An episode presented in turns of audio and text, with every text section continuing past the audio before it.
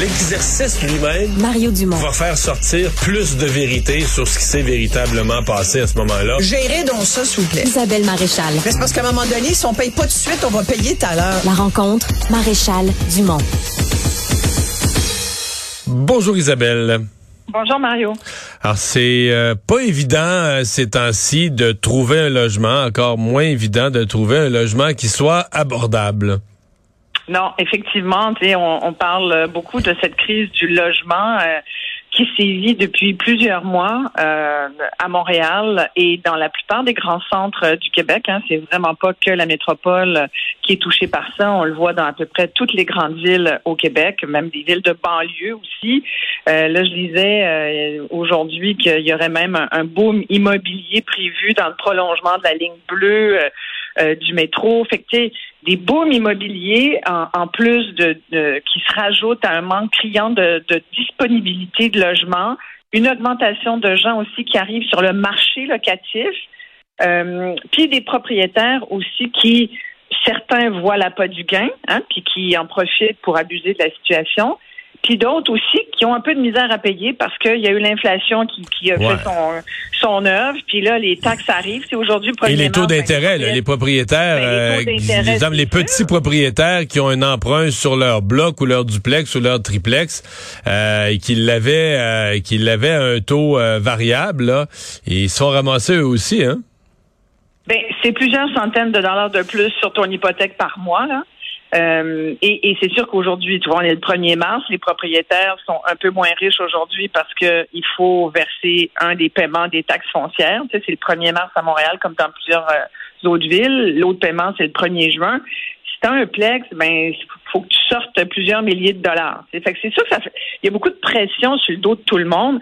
Et moi, ce qui me fait réagir, c'est de voir quand même qu'il y a des gens qui abusent. Puis il y a plusieurs situations. Je lisais l'histoire de cette euh, cette nouvelle euh, gestionnaire d'un bloc, euh, d'un immeuble d'appartement à Outremont qui considère que, enfin, selon les allégations des locataires, euh, ça serait assez épouvantable depuis qu'elle est là depuis plusieurs mois. euh, Cette personne fait des travaux avec des ouvriers qui savent pas vivre, en faisant fi complètement, toujours selon les locataires, là, du respect des locataires.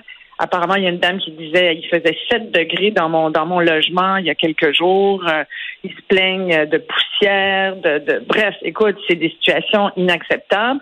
Il y en a d'autres qui disent ben il y a du tapage nocturne. C'est clair que notre dans un autre bloc, hein, un autre immeuble, mais là, la propriétaire ou le propriétaire fait du tapage, elle déplace les meubles en plein milieu de la nuit, elle fait tous les temps pour écœurer tes locataires pour qu'ils débarrassent. Peux-tu croire que le monde est rendu là? Moi, je me dis sincèrement. Ouais, c'est parce que et- le changement de locataire est une occasion d'ajuster des gens. Parce qu'il y a des propriétaires, il y a vraiment les deux côtés de la médaille. T'entends des propriétaires dire, moi, je suis pogné là, avec des logements euh, avec un prix dérisoire. Là, Tu sais, le, le, le, le prix auquel sûr. c'est loué parce que j'ai pas changé. J'ai des gens qui sont là depuis longtemps. Même si j'en ai entendu dire, j'ai des bons locataires. Mais là, ils sont devenus un problème parce qu'avec l'augmentation du coût de la vie, l'inflation, etc., euh, leurs loyers ils sont plus dans le marché. Là. Non, c'est sûr. Ben est-ce qu'on les fait fuir? Est-ce qu'on les chasse? Est-ce qu'on les met dehors de leur logement pour augmenter le prix? Oui, mais ça, c'est ça, c'est du commerce sauvage. Moi, je pense que là, il faut, faut quand même qu'il y ait une faut qu'il y ait une, une logique. Tu peux pas faire ça non plus.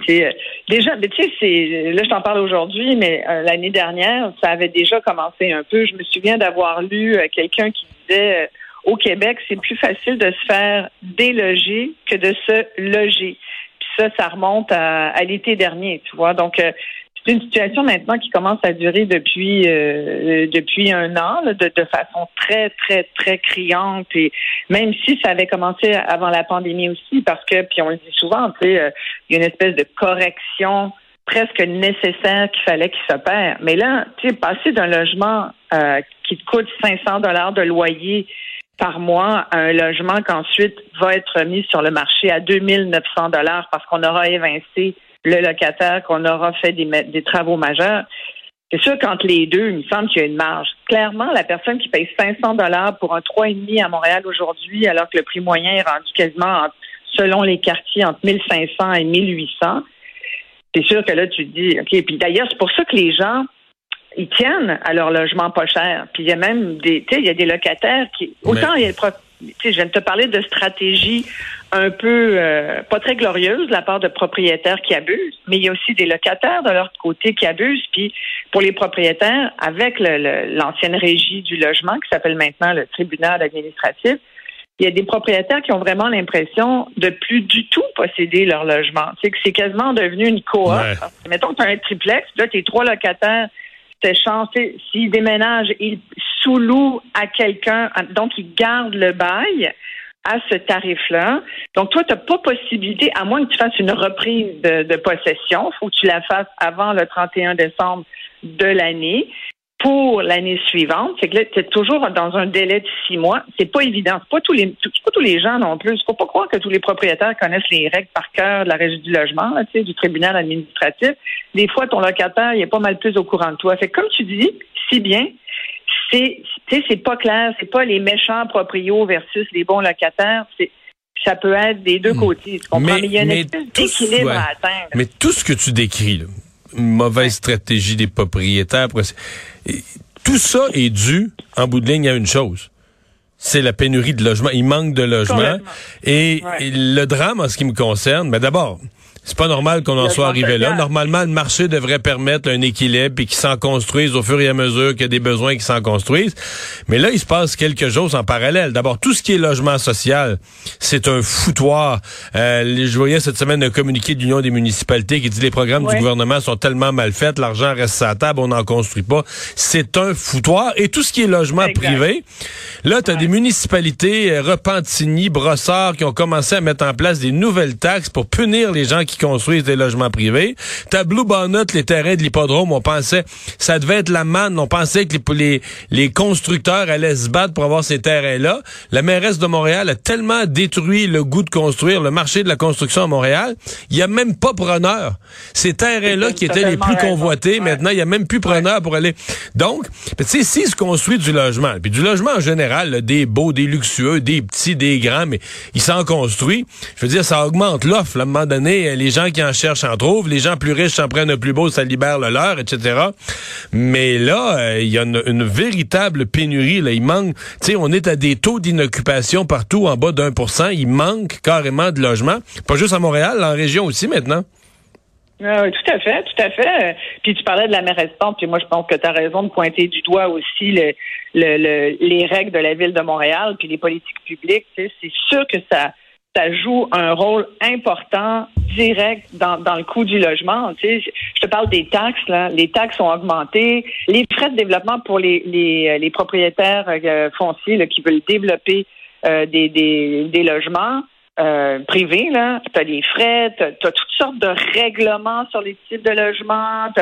Écoute, sans parler de, du bourbier de l'appareil administratif municipal, écoute, c'est c'est l'enfer. C'est l'enfer. Puis tu parles de logement social, puis je voulais en parler aussi parce qu'aujourd'hui, puis tu parles de région, de villes de région. Je voyais ce qui est, peut-être vu ça, là, à Drummondville, qui est une, apparemment, une des villes aussi euh, très touchée par la crise du logement. Là. Je te disais que ça touche un peu tout le monde. Drummondville, c'est une ville importante, là, entre Montréal et Québec. Euh, tu bon.